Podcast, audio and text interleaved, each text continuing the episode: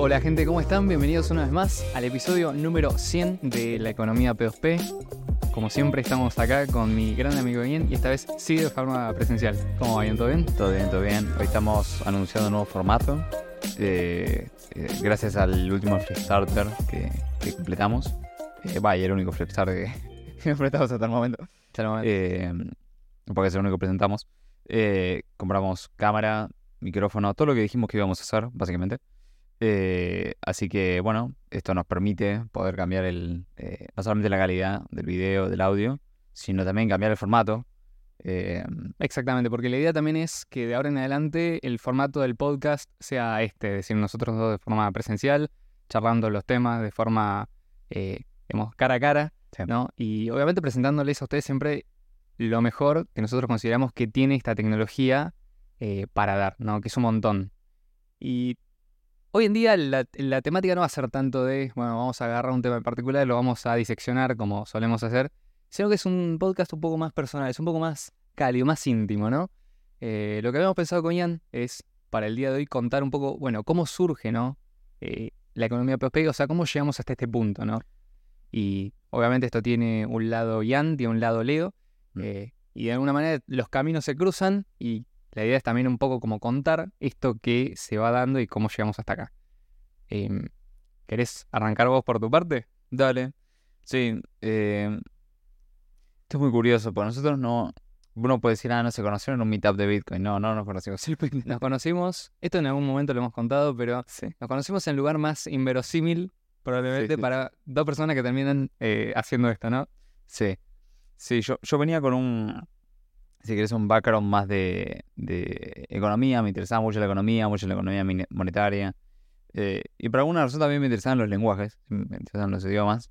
Eh, entonces, yo una vez de chico, no sé cómo, había escuchado, no me acuerdo, sobre Esperanto.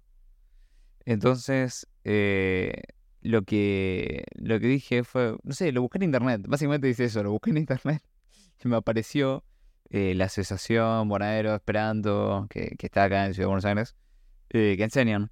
Entonces dije, bueno, mandé, no me acuerdo, que mandé un mail, una cosa así, eh, un mensaje, no sé. Sí.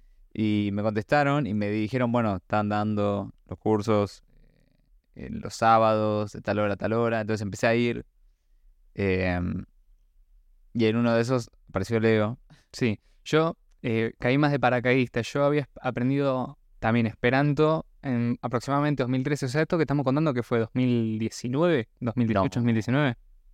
Esperando habrá sido 2017, 18. Bueno, Porque ahí hay un interín. claro, hubo un, hubo un impasse, digamos. Eh, yo había aprendido Esperanto más o menos, o había escuchado Esperanto cuando era chico. Yo sí me acuerdo dónde fue una historieta de Mafalda, Ah, donde creo que Mafalda le pregunta al padre qué es el Esperanto y le contesta algo así como un idioma internacional. De hecho, un dato curioso es que varias de las tiras de Mafalda están traducidas al Esperanto. Eh, bastante traducciones tuvo. Y dije, bueno, vamos a meternos en internet y ver qué es esto. Yo, esto más o menos era el año 2013. Entonces empecé a estudiar, empecé a aprender y demás. Eh, pero en ese momento yo vivía en una ciudad diferente a Buenos Aires. Entonces la posibilidad de encontrarme con hablantes local, locales de Esperanto era prácticamente nula. Es decir, la única posibilidad de contactarme era vía internet.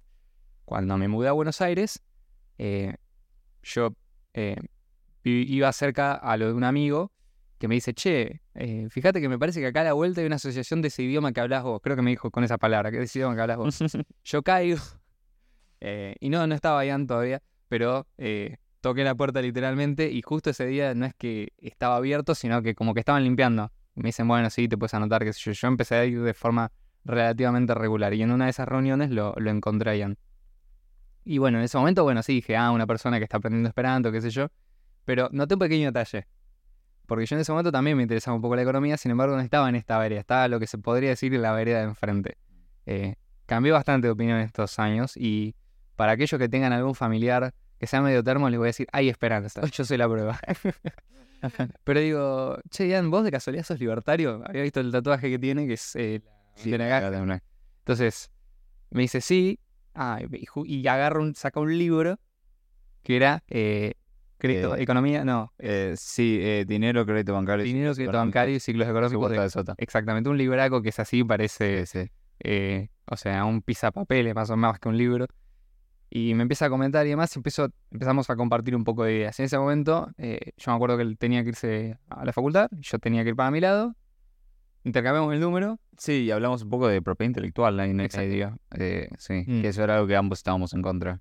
Claro, sí, por, las razones. Sí, yo más que una cuestión filosófica, yo tenía un background que venía de la informática y siempre me había interesado, bueno, o sea, las herramientas tecnológicas eh, y cómo se pueden utilizar para darle más libertad a la gente. Eh, yo creo, creo que cuando digo que cambié de opinión, me refiero no que cambié de opinión sobre eh, cuestiones de fondo, sino cuestiones de forma. Es decir, Ah. yo quería lograr algo y me di cuenta que lo- las ideas que defendía en ese momento quizás no, no eran las más indicadas para llegar a donde yo quería llegar encontré esto y me sirve mucho más. Entonces, claro, la idea de ir contra la propiedad intelectual es que para mí y para mucha gente, cuando vos, por ejemplo, lees el libro de Stefan Kinsella que se llama eh, Contra la propiedad intelectual, justamente, que es un librito muy cortito, se los recomiendo, lo pueden obviamente descargar gratis en internet, Mm. decía, esto este, no tiene sentido porque vos no podés considerar robo algo que estás copiando. O sea, la persona se queda con lo- el original y vos lo estás robando también porque tenés una copia. No, no me hacía sentido, digamos. Eh, y desde la perspectiva de la informática esto tenía mucho, mucho que ver. Eh, yo en ese momento era un ferviente, y lo sigo siendo, un ferviente defensor de lo que es el software libre y seguidor de Richard Stallman, que también tenía varias conferencias al respecto hablando de copyright, derechos de autor y demás, y propiedad intelectual. Y siempre tuvo como una postura bastante libertaria en ese sentido, es decir, eh, la propiedad intelectual no es algo que debe eh, imponerse y requiere de alguna manera la acción coactiva del Estado. Entonces, sí, debatimos un poco de esto. Intercambiamos números Sí. y, ¿qué pasó? Me pasó el Telegram, porque no usaba WhatsApp, y te hablé seis meses después. Más o menos. ¿Por qué carajo te hablé, te hablé seis meses después? Es más, lo, lo debo tener todavía el mensaje. Sí, y ahí quedamos en juntarnos a tomar un café.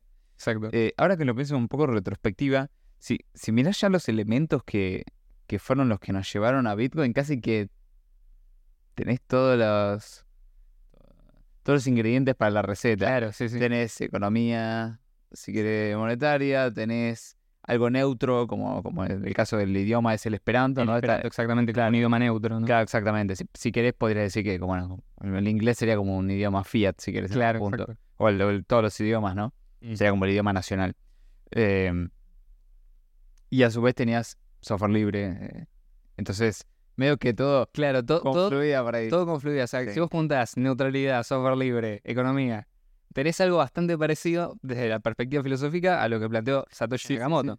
Y yo me acuerdo que esa primera vez que nos juntamos te dije, che, eh, ¿qué opinas de Bitcoin? Porque yo sabía que los libertarios, sobre todo los ANCAPs, estaban más orientados a el patrón oro. Y yo le digo, mira, esto por ahí te puede servir, ¿no? filosóficamente. Eh, yo le veía más una cuestión, una utilidad, si querés, eh, no tanto económica, sino social, por así decirlo, ¿no? Como esta tecnología está buena, ¿viste? Pero no, no iba mucho más en la cuestión filosófica, pero le dije, mira, esto te puede interesar. Y me acuerdo que él me dice eh, algo así como, existe una tarjeta. Pues la cosa es así. Antes de eso, yo había pagado una vez con Bitcoin en un lugar. Trabajaba por el centro y por microcentro de Ciudad de Buenos Aires. Y hay un comercio que vendía ensaladas y lo pagué con Bitcoin. Te permitía. Yo era como si fuese una especie de lugar automatizado, ¿viste? Vos pagabas en una tablet, no me acuerdo el nombre del lugar. Pagabas en una tablet y después se abría como si fuese un locker donde estaba tu comida, mágicamente. O sea, alguien de atrás la ponía y vos la agarrás. O sea, no había, no te servían, pero podías estarte y comer. Entonces, pagando, eh, me di cuenta, porque aparte me interesaba el tema del pagar con QR. Entonces me di cuenta, Claro, que en ese momento no existía. no existía, era Mercado Pago y había tres lugares, ¿viste? Claro. Entonces yo quería con la experiencia de pagar con QR. Entonces íbamos a un lugar para pagar con Mercado Pago. Eh, entonces me di cuenta eh, que aceptaban Bitcoin, porque decía ahí Bitcoin, qué sé yo. Y yo la verdad que no, no tenía una... No, no entendía mucho tampoco. Pero me bajó un exchange, que era, no sé por qué, cómo llegué ahí, pero me bajó un exchange, compré algo que me quedó y pagué. ¿No? Y pagué y, y tuve que esperar porque los exchanges encima te tardan en salir. O sea, la experiencia no fue, no fue la mejor ya de por sí. Pero Pero alegremente... ojo, in- intentaste por lo menos hacer, ir y hacer la prueba. Sí, sí, sí. O sea, fue. el- Elegí si querés las peores herramientas. un exchange, BTC de todo. pagué, a eso todo contento. O sea, más allá de que tardó porque la qué sé yo y la confirmación, y tuve dos horas, Sí, sí, sí. Igualmente estaba feliz porque había logrado pagar con algo que no era pesos argentinos, ¿me entiendes? Sí. Entonces lo compartí en un grupo de Facebook que sigue existiendo, que se llama Bitcoin Argentina, que es un grupo de BTC, básicamente. Lo compartí alegremente, diciendo, pagué en tal lugar con Bitcoin, tipo, todo contento, se viene la adopción, ¿viste? Y que, me, que las respuestas eh, me dejaron totalmente anonadado. O sea, directamente me escupieron de Bitcoin. Porque me dijeron, por gente como vos, me- algunas me quedaron grabadas, por gente como vos suben las tarifas. Era como, ¿qué? Tipo, ¿qué? Eh, ¿y qué otra cosa me dijeron? Tipo, eh, uh, te va a salir más caro que la cena. Tipo, me, me empezó- Claro, o sea, lo- empezó a bardear. O lo podrías haber guardado en vez de gastarlo y gastar con pesos. Sí, sí, eran así, pero Ese un tipo de comentarios. montón de comentarios así. Y era como, Sí, sí, sí. ¿Qué? Pero yo quiero usar la moneda. ¿Cómo puede ser que me estén hablando así? Eh, me pareció delirante. eh, tanto que la verdad que dije, una, una porquería. Y me, y, me, y me fui a buscar otras opciones. En ese lado pasé al patrón oro, que era lo que Claro, lo, era lo normal dentro lo- de lo los lógico. caps. Lo sí. sigue siendo. Y lo sigue siendo, de hecho, vos agarras literatura en CAP. Sí, sí, sí. Y es patrón oro. Y Eh, Ahí patrón es donde oro. se quedó todo. Exacto, o sea, lo último que existió es el patrón oro y lo último que existirá, es más, hay unos autores que incluso te hablan, uno es Hope, te dice, si vos dejás que el mercado funcione solo, la gente sola vuelve al oro. Sí, sí, sí. ¿no? O sea, ignorando que por ahí existen otras alternativas. Pero también hay una cuestión ahí, porque a mí me pasó algo similar a tu, a tu historia. Ese fue, digamos, tu inicio con Bitcoin, tu primera experiencia. Yo me Sí, sí, acuerdo que había escuchado hablar de Bitcoin allá también más o menos en conjunto por Esperanto 2013-2014. Y ahí empecé a investigar, pero siempre me metí desde la parte técnica, o sea, tratando de entender cómo funcionaba. Si bien al principio no me quedaba del todo claro cómo era el sistema, dije, ok, esto es algo interesante, porque es algo que la gente puede utilizar para hacer pagos y es algo que podría, por ejemplo, reemplazar el dinero fiduciario, el dinero fiat. Me interesaba por ese lado. Eh, más allá, digamos, de que en ese momento estaba como una mentalidad que no tenía mucho que ver en consistencia con eso, sí me interesaba la idea de que la gente pudiera utilizar algo que no fuera ni el dólar ni el peso para hacer pagos. Que en ese momento era lo que yo conocía. Y además tenía una facilidad que era como, ok, esto te permite, por ejemplo, saltarte un montón de restricciones que no tiene, eh, o sea, que no, que no este sistema que sí tienen eh, los sistemas tradicionales. Por ejemplo, yo me acuerdo que cuando era chico una de las cosas que trataba de hacer con mi tiempo, o sea, a mí me iban a comprar una computadora y había tratado de ver, bueno, ¿cómo puedo hacer para conseguir dinero, o sea, para que me paguen trabajando en el tiempo que no estoy en el colegio? Eh, ¿Cómo puedo hacer para que me paguen? Y un quilombo, porque cuenta de PayPal era imposible, o sea, todo mayor de edad, necesitaba tener una cuenta bancaria, era todo un quilombo, ¿viste? Pero una, una opción era hacer algo con Bitcoin, ¿no? Recibir pagos con Bitcoin y eso era dinero Claro. Pues- cambiar las cosas por Bitcoin. En ese momento todavía se podía, me acuerdo. Entonces, yo entré ahí más o menos en 2013-2014. Para ese entonces, obviamente, Bitcoin era solamente BTC, era una sola rama. eh, y funcionaba bien. Claro, funcionaba como funcionaba bien, pero porque no, no había una cantidad enorme de transacciones. Entonces, las tarifas todavía no se habían disparado. En el medio, digamos, bueno, termino la secundaria, empiezo a estudiar, qué sé yo, es como que en mucha pelota no le había podido dar en ese momento. Pero sí me había pasado que de golpe un día vuelvo y digo, che, esto está bueno y quiero hacer algo en serio. Hablo con un amigo y compramos algo de BTC en un exchange. Y lo pasamos a una billetera propia. En ese momento me acuerdo que había podido traer, pa- pagar una tarifa de un Satoshi por byte en BTC. O sea, lo que me pareció dije, ok, esto sigue funcionando como yo lo recordaba. ¿Qué pasó? Empecé a hacer eh, una campaña de promoción local. O sea, había impreso unos folletos, unos eh, panfletos que se los repartía a los locales y decía, si quieres aceptar Bitcoin, escribime y yo te ayudo. En ese momento, obviamente, cuando decía Bitcoin, me refería a BTC. Y me pasó algo similar porque yo subí eso a la gente, o sea, al grupo de, de R Bitcoin, al subreddit de R Bitcoin, que es un subreddit pro BTC, eh, que después, bueno, me enteré de la cuestión de la censura y demás.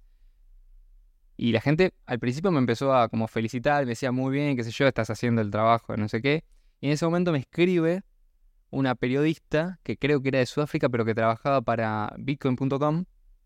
el, outlet de noticias, y me dice, che, me interesa mucho lo que estás haciendo, quiero hacer una nota. Eh, así que bueno, me hizo como una especie de mini reportaje. La nota todavía está, creo que está subida en, news.bitcoin.com. eh, y era algo así como el, la aventura de, de un solo hombre para convertir a Buenos Aires en una ciudad Bitcoin. Eh, Y a mí obviamente me había interesado, qué sé yo. Y me queda el contacto y por bitcoin.com empiezo a descubrir Bitcoin Cash. Yo, para mí, Bitcoin Cash había sido algo similar a una estafa, porque lo que se decía era como la variante, digamos, tradicional del discurso maximalista. Y yo un poco seguía eso. Y sin embargo, me pasó que en un momento empezaron a subir las tarifas, no pude empezar a hacer transacciones con los BTC que yo tenía en mi billetera custodia, o sea, que en ese momento ya era una billetera propia, o sea, sí, con mi frase de recuperación, digamos, con digamos, mi dinero bajo mi control, pero estaba teniendo dificultades para empezar a moverlo. Entonces, escribo un post en el mismo subreddit en el cual me habían laudado por haber participado de la campaña de adopción de una tecnología emergente y demás, y me dicen algo así como, y, y pongo, che, estas tarifas son demasiado grandes, yo vivo en Argentina, no las puedo pagar. Claro. No, no, no puedo pensar en consumir directamente con esto. Me empezaron a hacer una catarata de comentarios negativos, no solamente diciendo que si no era lo suficientemente rico como para usar Bitcoin, entonces Bitcoin no era para mí, o si no podía pagar una tarifa de un dólar o 50 centavos, significa que tengo problemas mucho más grandes porque vivo en un país del tercer mundo. Claro, en ese momento capaz que un yankee podía pagar una tarifa de 50 centavos para pagar un, dólar, un café de 5 dólares, pero para mí era una locura. 50 centavos de dólares, un montón acá. Lo sigue siendo. Más siendo joven. Más siendo joven y sin tener un ingreso, digamos, fijo, nada. Es como una locura. Estamos hablando de mover ahorros solamente. Sí, sí. Cosa que pasó después, las tarifas siguieron eh, subiendo y escalaron a, los, a las decenas, incluso en algunos casos cientos de, de dólares. Pero bueno, es como que ya en ese momento me, me rebelé contra esa gente. Dije, no, vamos a, a- a investigar y empecé a hacer lurking, como que empecé a, a sumergirme en el subreddit RBTC, que paradójicamente es un subreddit pro BCH. Sí. Es una cuestión histórica. Lo que sucedió es que en el año 2015 aproximadamente empezaron a hacer unas, un acto de censura masiva y un- una parte de la comunidad eh, armó un sim- eh, al paralelo que no tuviera ese nivel de, censura que tiene el, el subreddit RBitcoin. Entonces quedó con ese nombre, pero es pro BCH. Entonces me empecé a meter y demás y me acuerdo la primera vez que una persona me hizo un tip con, BT con BCH. Y agarra y creo que me mandó una- el equivalente a 10 centavos de dólar. O sea, no era un- una donación enorme, pero dije, che, esto se puede usar para hacer tips. Y de golpe la gente todos los martes hacía tips y era como que si posteabas algo interesante o un comentario, Claro. ahí había alguien que venía y te daba un tip. Entonces eh, dije, che, esto es interesante, porque esta tecnología sí se puede utilizar. O sea, me están diciendo que la shitcoin es esta y la gente la está usando y la quiere promover y la ve como un medio de pago y quiere hacer lo que yo quiero que haga Bitcoin. Y del otro lado me dicen otra cosa completamente distinta. Sí, sí, lo opuesto. Exactamente, me acuerdo que en un momento hice un post como diciendo, bueno, si al final tenían razón acerca de RBitcoin y ya en ese momento hice mi transición a full maximalista de BCH quizás. Eh, pero por lo menos siempre teniéndolo presente, ¿no? Como una tecnología que se podía utilizar, ¿no? Eh, hasta que, bueno, o sea, no, no dejó que muriera mi interés por otras criptomonedas. Es decir, siempre estuve presente, siempre tuve presente que la tecnología, digamos, puede cambiar. Y en ese momento todavía como un- estaba como una etapa de búsqueda. Entonces me acuerdo cuando vos me escribiste que nos juntamos, porque vos en ese momento me acuerdo que tenías una mm, eh, foto de perfil de Benjamin Franklin, creo que con un pañuelo de Monero, Puede ser, sí. una cosa así. Sí, sí. Entonces nos juntamos a charlar sobre esto, sobre donde había, a- donde había quedado la... No, de Bitcoin, no de Monero. de. Exactamente. Nos habíamos juntado a continuar donde había quedado la conversación la última vez. Sí. Nos juntamos a tomar café. Sí, nos juntamos a tomar un café y bueno, empezamos a hablar. eh, y eh, eso, luego me había preguntado sobre, sobre Bitcoin. Yo le, yo le dije, no, yo... eh, hay- hay- hay- es una empresa que existe, es una de Peter, de Peter Schiff, eh, que básicamente es una bóveda de oro que te da una tarjeta y vos pasas la tarjeta y pagas. Claro, es como que te evitan el oro, el que te hacen la conversión en el momento te evitan el oro y vos Es pagas. como lo, lo mismo que te hacen hoy estas tarjetas de los exchange con cripto, lo mismo pero con oro. Exacto. Eh, entonces, inclusive yo la estaba empezando a, a tramitar. Estaba empe- estaba empezando a pedir. Eh, entonces nos juntamos, empezamos a hablar. Y, y en un principio, yo, yo creo que hubo como un cierto consenso en algo. Era, queremos algo que podamos usar en lugar de, de los pesos. Exacto. Ese fue básicamente el- eh, lo que llegamos. Entonces empezamos a investigar distintas monedas, a, a la par que nos juntábamos a tomar café. Y empezamos a fundar distintas comunidades, como la comunidad de Monero Argentina, la comunidad de Nano Argentina, Sí, eh, la comunidad de BIM Arge- Argentina, sí, sí, sí. Eh, De hecho, hicimos algo, porque obviamente los lugares en los que nos juntamos no aceptaban Sí. ninguna criptomoneda, o sea, era efectivo o tarjeta. Lo que hacíamos era, una vez pagaba uno y el otro le pasaba el equivalente de lo que había consumido en, por ejemplo, Monero o la moneda que sea. En otro momento pagaba el otro y hacía lo mismo con Nano, por ejemplo. Entonces así hacíamos digamos, transacciones, pero por lo menos estamos utilizando la tecnología. Sí, sí, sí, queríamos probar cómo funcionaba. Eh, Es más, también, digamos, queríamos como hacer algo más general. Me acuerdo que en un momento hablamos incluso de hacer proyectos para, bueno, trabajar con distintas herramientas que permitieran eh, llevar una vida más autónoma, por así decirlo, más independiente de, por, por ejemplo, no sé, cuestiones como vivir off-grid, sí, sí, sí. eh, redes de... Sí, es en punto. Exactamente, un poco de, de algoritmo, si querés, pero práctico, ¿viste? Sí, bien, sí, sí. bien Sí, no es bajarlo de la eh, tierra. algo teórico. Claro. Es como, Pero justamente si hay o sea, eran un café, pero la idea era salir del café. Exacto. La charla de café era salgamos del café, no. ah, te conté, te cuento de este nuevo libro en un café. No, era como salgamos del café. Exacto. Eh, esa fue como un poco la intención que teníamos. Eh, entonces después eh, empezamos a probar distintas monedas. Creo que ahora también empezando la retrospectiva, el hecho de las dos que más nos interesaban, que eran Monero y Nano. Si lo pensás, el punto medio entre Monero y Nano es Sí. Bitcoin Cash. Dicho sea de paso, tenemos episodios explicando por qué hoy no elegimos utilizar de forma cotidiana Monero o Nano. Sí, sí, Se llaman ¿Por qué no Monero o por qué no Nano? sí. Están en nuestro canal, lo pueden ir a buscar si les interesa. Eh, o sea, nosotros no es que hablamos mal de esos proyectos, simplemente decimos tienen fallas o tienen ciertas debilidades que quizás son debilidades estructurales más que una cuestión de algo que se puedan modificar sobre el tiempo. Es decir, nosotros cuando empezamos a estudiar este tema, dijimos, o sea, yo jamás había dejado de utilizar BSH para ese entonces. O sea, yo tenía mis BSH, le estaban comentando a Ian, le digo, che, mira, están estas opciones, qué sé yo. Y obviamente fundamos todas las, todas las, eh, las, las, eh, comunidades que eh, Ian acaba de mencionar. Una de las que fundamos fue Bitcoin Cash Argentina. Sí. Dijimos, che, queremos empezar, viste, a generar algo con, con esta tecnología y habíamos visto que había gente en otros países que estaba haciendo cosas similares con Bitcoin Cash, que por ahí no lo estaban haciendo con, con otras criptos. Entonces dijimos, bueno, vamos por este lado. Eh, me acuerdo que en ese momento estaba la gente en Venezuela que estaba haciendo un proyecto de adopción y demás. Sí. Eh, bueno, yo ya conocía, tenía la experiencia que la comunidad siempre es muy receptiva de, de este tipo de, de proyectos y demás. Y aparte tenías una infraestructura que era enorme. O sea, había un montón de herramientas que podías utilizar, había un montón de, de- de lugares donde era aceptado. En prácticamente cualquier lugar donde aceptaban cripto, aceptaban Bitcoin Cash. Entonces era casi una cuestión de decir, bueno, es, es por acá. Y Sí, a partir de ahí, todas las monedas que investigamos Exacto. le encontramos un pero. En Sí. punto, ¿no? Era, uh, mirá qué bueno, por ejemplo, BIM. Funciona con Bimbo Wimble, es privada, las transacciones pesan poco, pibe. Y, tiene un IFP. Parte de la ganancia de los mineros lo cobran. Y además le meten un megabyte máximo de transacciones y quieren Lightning, en serio. Es un approach muy parecido al de los Ojo, otra, sí. otra de las cosas que también probamos en algún momento fue Lightning, no Sí, funcionaba. sí, lo probamos, sí, sí, sí, total. Este, yo recuerdo, viste, haber testeado con Ian Moon y demás, y era como, bueno, sí, esto funcionaba más o menos bien. Es cuando- muy inestable. Sí, es muy inestable. Entonces, llega 2020, Sí. empieza el cierre global, eh, cada, cada uno en su casa. Sin embargo, nosotros dijimos, bueno, igual aprovechemos este tiempo que tenemos para seguir con estos proyectos que teníamos. O sea, no, no, no dejemos que mueran. Sí.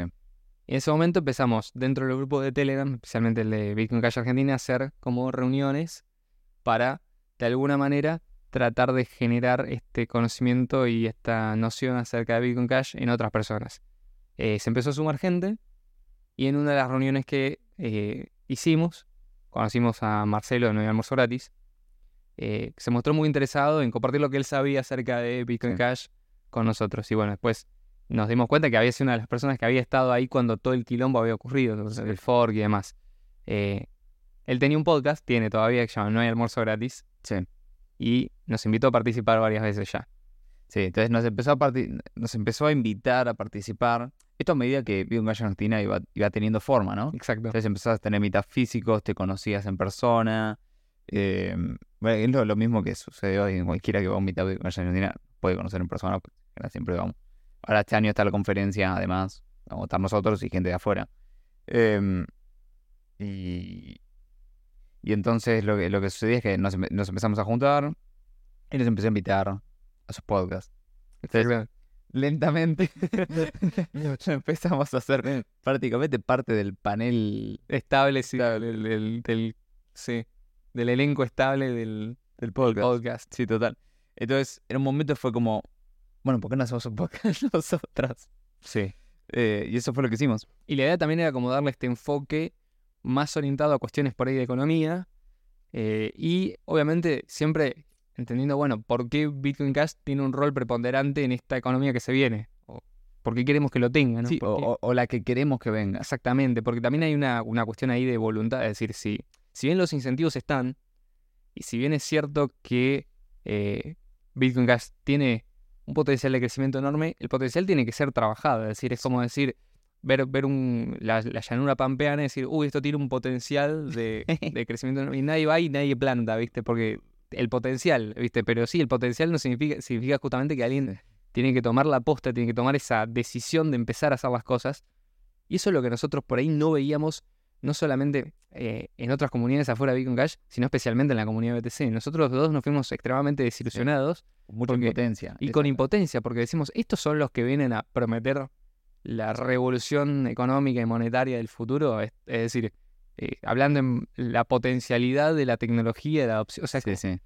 Se estaban quedando en el camino. Comprar pero no lo uses. Era como, Claro, exacto. Comprá, no lo uses, eh, en autocustodia, pero después si querés mandarlo tenés que pagar 200 dólares de tarifa. eh, y esto no va a ser así siempre, o sea, y- pero si después usas Lightning, eh, anda, pero tenés que hacer con otro que también tenga una billetera Lightning que ande. Entonces es como que se te achica el campo de Sí, uso, ¿viste? Y la potencialidad ahí también la vas matando un poco, ¿no? Como... sí, es como ujú, el punto justo entre un buen marketing Claro. y no poder usarlo. Exacto. Entonces, siempre quisimos algo que se pueda utilizar, que se pueda hacer, y siempre fuimos personas de llevar las cosas a la práctica. Dentro de lo que nos permite, eh, dentro de las posibilidades que, que tengamos, siempre vamos a estar tratando de probar tecnologías nuevas, Sí, sí. eh, hacer cosas de este estilo, es decir, llevarle el mensaje a más personas, que también consideramos que es una tarea que eh, alguien debe hacer.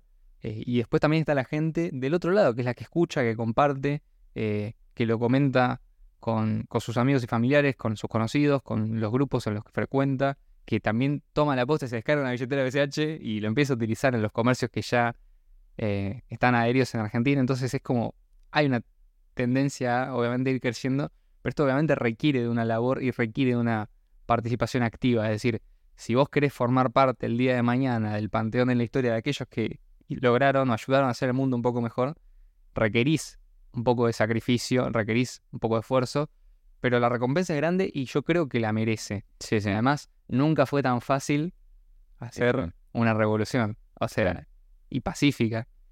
No quiero adelantar nada porque esto es algo que van a, van a ver El probablemente próximo el episodio. próximo episodio de, de- de No hay almuerzo gratis, pero bueno, eh, hay algo también de eso. Es decir, hay una cuestión de proactividad, ¿no?